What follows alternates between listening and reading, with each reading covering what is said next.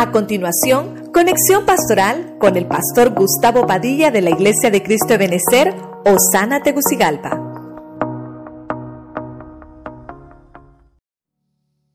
Quiero hacer una conclusión. Te he hablado hoy de los siete caos bíblicos.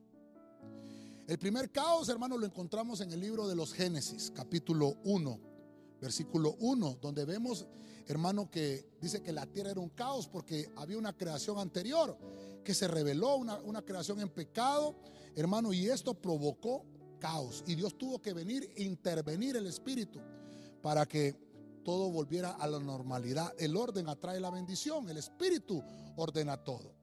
Luego vemos, hermano, en el, libro del Éxodo, donde hay otro caos que el Señor lo, lo envió a través de una potestad llamada Belcebú, que es el Dios de las moscas. Él envió este caos sobre Faraón para hacerlo ver en su situación espiritual en la que él se encontraba. Le envió una plaga a Egipto, llamada la plaga de las moscas. Pero Dios lo que estaba haciendo con esta plaga era apartando a su pueblo, porque su pueblo ya tenía que salir libre. Hermano, las epidemias que estamos atravesando en este planeta es una señal de que nosotros como iglesia tenemos que salir libres de esta tierra. El tercer caos, hermano, es el caos de las naciones. Donde encontramos, hermano, que a causa del pecado, hermano, Dios envió una profecía muy terrible con el profeta Isaías. Y Isaías vio que a causa del pecado había un desorden. Habían, hermanos, desolaciones. Había, hermano, esterilidad. Había algo terrible, dice que solo vivían animales impíos, hablando de espíritus nocturnos, espíritus de tinieblas. Hermano, la iglesia no puede habitar junto con espíritus inmundos. Por eso es que cuando haya caos en las naciones, la iglesia no puede estar, porque a causa del pecado, dice la Biblia, los nobles van a desaparecer. A causa de las maldades que van a venir, del caos que va a venir, los nobles van a desaparecer. El cuarto caos vemos que Jeremías lo profetiza, porque dice que su pueblo, el pueblo de Dios, estaba cometiendo la maldad. Empezó, hermano, a cometer cosas, mm, eh, hermano, por su necedad.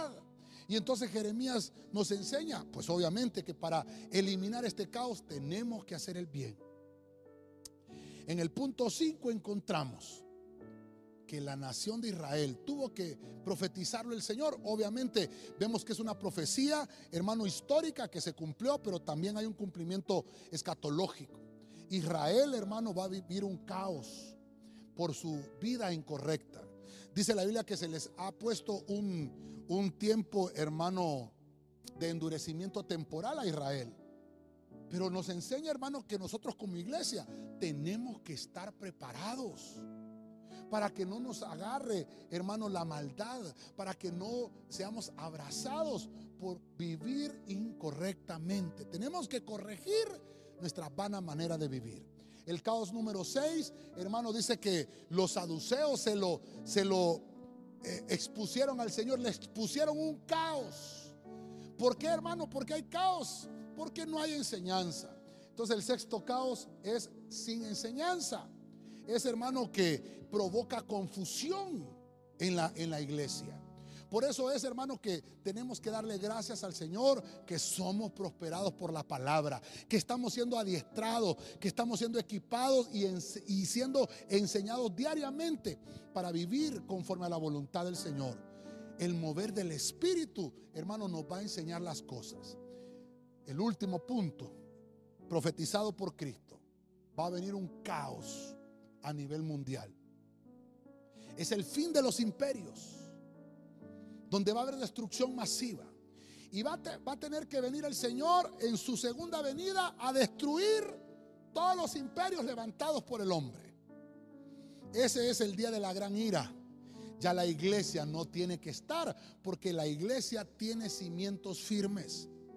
El salmista lo escribió que el Señor tiene los cimientos muy firmes de la tierra, aunque la tierra atraviese por estos caos. Te hablé de los siete caos